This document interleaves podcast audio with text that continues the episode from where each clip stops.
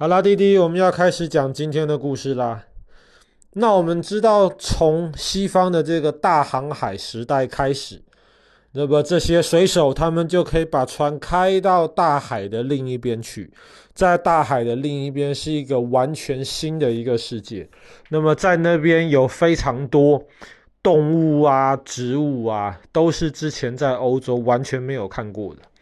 所以，大航海时代另一方面带来了非常多新的机会，可是呢，也带来了一些问题。比方说，今天有人可能到了美洲去，发现了一些新的东西，然后就帮他随便取了一些名字。那么后来有些人到美洲去，发现了同样的东西，他又照自己的意思帮他取了另一个名字。所以，对于这些新发现的这些物种，那么到底要怎么样取名字，大家才不用浪费时间在解释说，哦，是一种长得很奇怪的一种花，可能有蓝色的花瓣，可能是什么样奇怪的形状，果子是怎么样？这样子交流的话太费力了。要怎么样可以让大家能够清楚的知道什么东西是什么东西？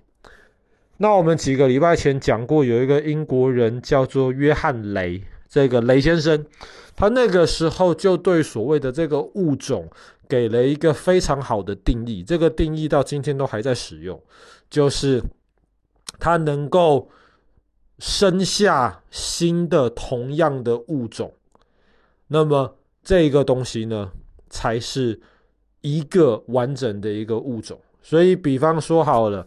我们那时候说，可能红色的马跟黑色的马都是马，都是同一个物种。可是呢，马跟羊就不是同一个物种，因为马跟羊没有办法生下宝宝。但是呢，这个对于物种的这个定义有了很好的解释，但是这还是没有解决帮他们取名字的这个问题，那么帮这些新的物种怎么取名字？这个问题呢，就是我们今天故事的主角到他的时候才得到解决。他是瑞典人，他的名字叫做林奈，卡尔林奈。但是其实说他的名字叫林奈也有点不太对，为什么？因为在那个时候，瑞典人基本上是没有姓的。所以呢，比方说好了，如果你的爸爸可能叫做 Steven，那么你的姓可能就会变成 Stevenson，史蒂文森。英国有一个很有名的史蒂文森，发明火车，就是那个火箭号的那个史蒂文森。但是其实他的姓 Stevenson 其实只是指说他是他老爸叫做 Steve 的儿子。那么，同样的，英国比方说有另一个姓叫做 Williamson，意思就只是说他是他老爸威廉的这个儿子。那么，同样的，林奈呢，他的祖父跟他的爸爸的姓完全不一样，毕竟在那个时候没有姓。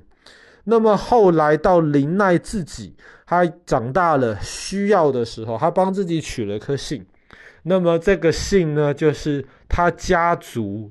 的这个地，那么中间有一棵大树，那个大树当时就是用像林奈的这个音，所以他就把这个树的名字拉丁化，变成拉丁文的那个样子，就变成了这个林奈。那么林奈从从小对植物，特别是对花非常非常有像有兴趣，他不太喜欢去学校学习，但是呢，他只要到大自然里面，特别看到这些美丽的花。他就会非常非常的感兴趣，但是因为他不喜欢去学校，所以后来呢，他的父亲就帮他找了一个老师来教他。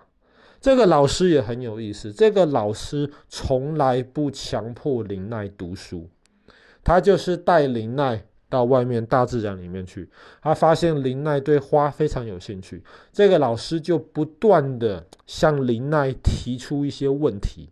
很快的，林奈就发现老师提出的这些问题很有趣，但是他不知道答案，所以他就自己开始去读书找答案。所以后来林奈也就说了，他说：“如果不是有我那个老师的帮忙，让我对知识这么渴慕，就像我肚子饿的时候对食物这么渴慕一样。如果不是有那个老师的话，林奈可能到长大之后只会变成一个跟很多喜欢花的人一样的普通人。林奈后来长大之后呢，他因为瑞典其实是在欧洲靠北边的地方，他就决定到瑞典北边有一块地方叫做拉普兰。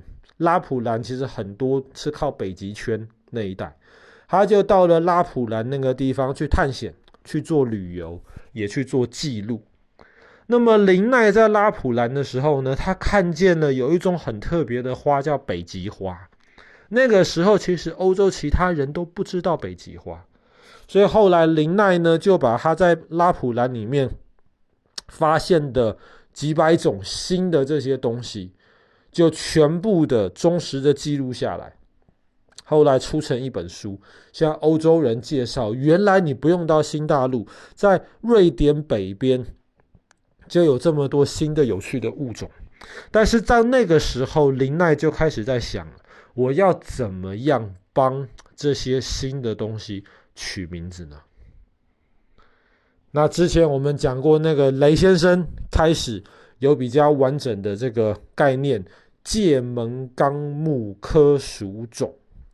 比方说好了，像猫咪，猫咪就是动物界脊椎动物门哺乳纲。哎，界门纲对，哺乳纲。然后是纲目，好呃，好像是食肉目，猫科，然后猫属，猫种。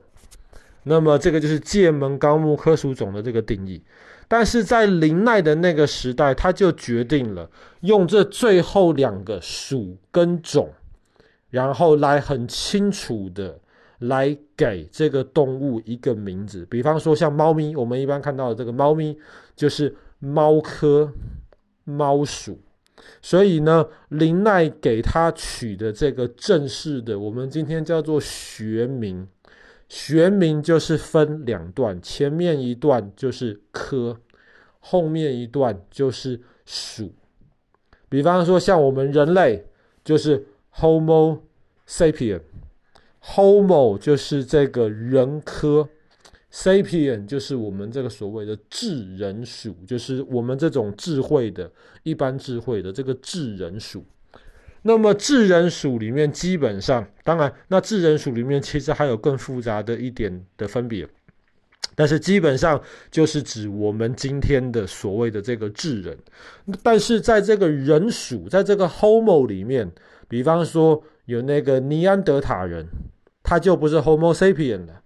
他就是 Homo neanderthalensis，对，因为他把这个 Neanderthal 这个字要把它变成拉丁文化，那么这样子的话就很清楚了。你看到 Homo sapien 或者是这个 Homo neanderthalensis，你就可以清楚的知道啊，原来我要指的这个东西到底是智人，还是指的是这个尼安德塔人？那么为什么要用这个拉丁文呢？那么，其实最主要的这个原因是，拉丁文在那个时候是主要学术界里面的这个语言。然后，拉丁文其实也是一种非常非常精确的一个语言。所以，从林奈的那个时候开始呢，这种是物种的这个命名，就是全部都是以这个拉丁文为基准。那林奈在那个时候呢，他还给了每一个物种，特别是新的物种，一个标准。标准就是这个物种长的是什么样子，所以比方说他发现的一些新的这些北极花，他还要提供一个样本，让大家知道北极花是长什么样子。以后你看到这一个东西，你就知道原来这个物种就是林奈说的这个北极花。那么关于这个智人 Homo sapien 的这个物种的这个标准呢？谁是这个所谓的标准的人？我们都是人嘛。那么既然是林奈提出的，所以这个标准的代表全人类的这个人呢，啊，不好意思，就是林奈自己。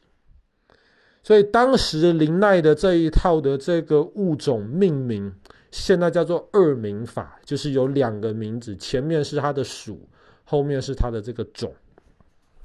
当时林奈就出了一本书，这一本书呢就叫做这个生物系统。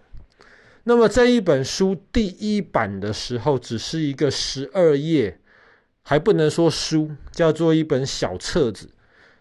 第一版的这个书，生物的这个系统，就记录了怎么样命名，以及当时林奈为了一些东西开始命名。十二页。那么当这个生物系统这本书出到第十二版的时候呢，基本上已经超过两千页了。十几大本，因为每一年不断在更新的时候呢，这个新的这个物种、新的发现越来越多，所以这一套书就变得越来越大。所以后来人把林奈就称为现代的亚当。那亚当是谁呢？